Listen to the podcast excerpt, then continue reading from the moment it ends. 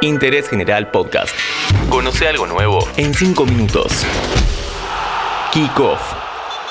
Hola, ¿cómo va? Sean todos bienvenidos y bienvenidas a un nuevo podcast de Interés General. La vuelta del público a los estadios de fútbol está cada vez más cerca y eso genera ansiedad. En Argentina ya existió la famosa prueba piloto en el partido de la selección contra Bolivia. Pero ¿cómo fue la vuelta en otros países? En este episodio de Kickoff y en solo 5 minutos lo sabremos. El 10 de marzo de 2020 quedó marcado en el calendario como el último partido en donde hubo público en nuestro país previo a la pandemia. Boca le ganó Independiente de Medellín 3 a 0 por Copa Libertadores. Un día después, River iba a jugar su partido contra Binacional de Perú, pero a raíz de una sanción de Conmebol ya se sabía que en el Monumental no habría gente. Luego de eso vino el parate, la suspensión, la vuelta del fútbol pero sin público. Acá un paréntesis, sin público de manera oficial, porque en más de un estadio se vio gente que nadie sabía cómo entraba y estaban muy cómodos sentados en la platea. La orden del juez, el partido ya está en marcha. Argentina contra Bolivia. El partido con Bolivia por eliminatorias fue la prueba para que el hincha vuelva. Un supuesto aforo del 30% en el Monumental daba como resultado la presencia de 21.000 personas. Estimaciones privadas y a ojo de buen cubero, en otra saga de podcast explicaremos el origen de las frases. Indican que había un poco más de 21.000, pero bueno. Los requisitos para entrar a ver el partido eran simplemente tener la aplicación Cuidar y tramitar el permiso de circulación para asistir a eventos masivos, además de realizar el autodiagnóstico el día del partido con carácter de declaración jurada. Pero veamos cómo fue la vuelta a los estadios en otras partes del mundo. Por ejemplo, viajemos hacia España. Bienvenido al aeropuerto Adolfo Suárez de Madrid. Has aterrizado en la terminal T4S. Para las últimas tres fechas de la temporada 2020-2021, algunas comunidades permitieron que en sus estadios hubiera un límite de 5.000 personas por partido.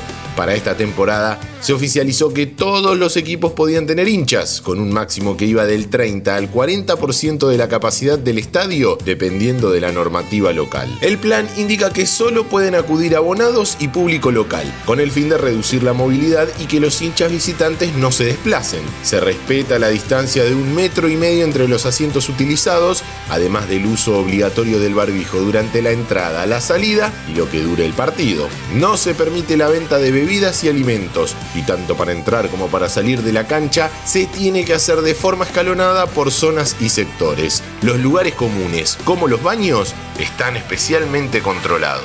En donde no hay ningún tipo de restricciones es en Inglaterra. La Premier League es la competición menos restrictiva tras la decisión del gobierno de Boris Johnson, algo que ya se pudo palpar durante la Eurocopa con el estadio de Wembley repleto y sin grandes medidas de distanciamiento social. El torneo inglés cuenta con el 100% de los aforos y no obliga a aportar ni barbijo ni a mantener distancia. En Francia también hay un 100% de público en los estadios, pero tiene algunas restricciones que Inglaterra no. El país galo requiere un certificado de vacunación para acceder a las instalaciones. En caso de no tenerlo, es obligatorio presentar una prueba negativa de coronavirus. Además, también permite que haya público visitante. La Bundesliga tiene un 50% de aforo, pero con varias restricciones. Solo puede haber un máximo de 25.000 espectadores y si la incidencia supera los 35 casos por 100.000 habitantes, se debe cerrar el estadio.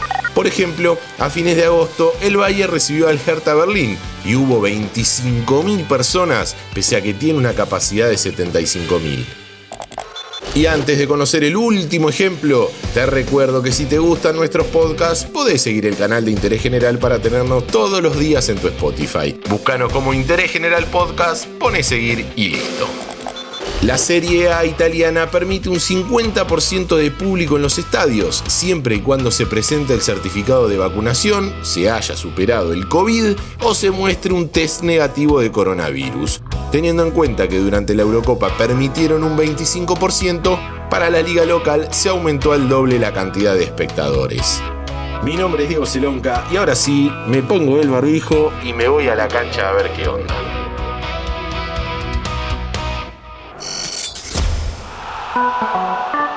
Seguí a Interés General en Spotify y escucha nuestros podcasts nuevos todos los días.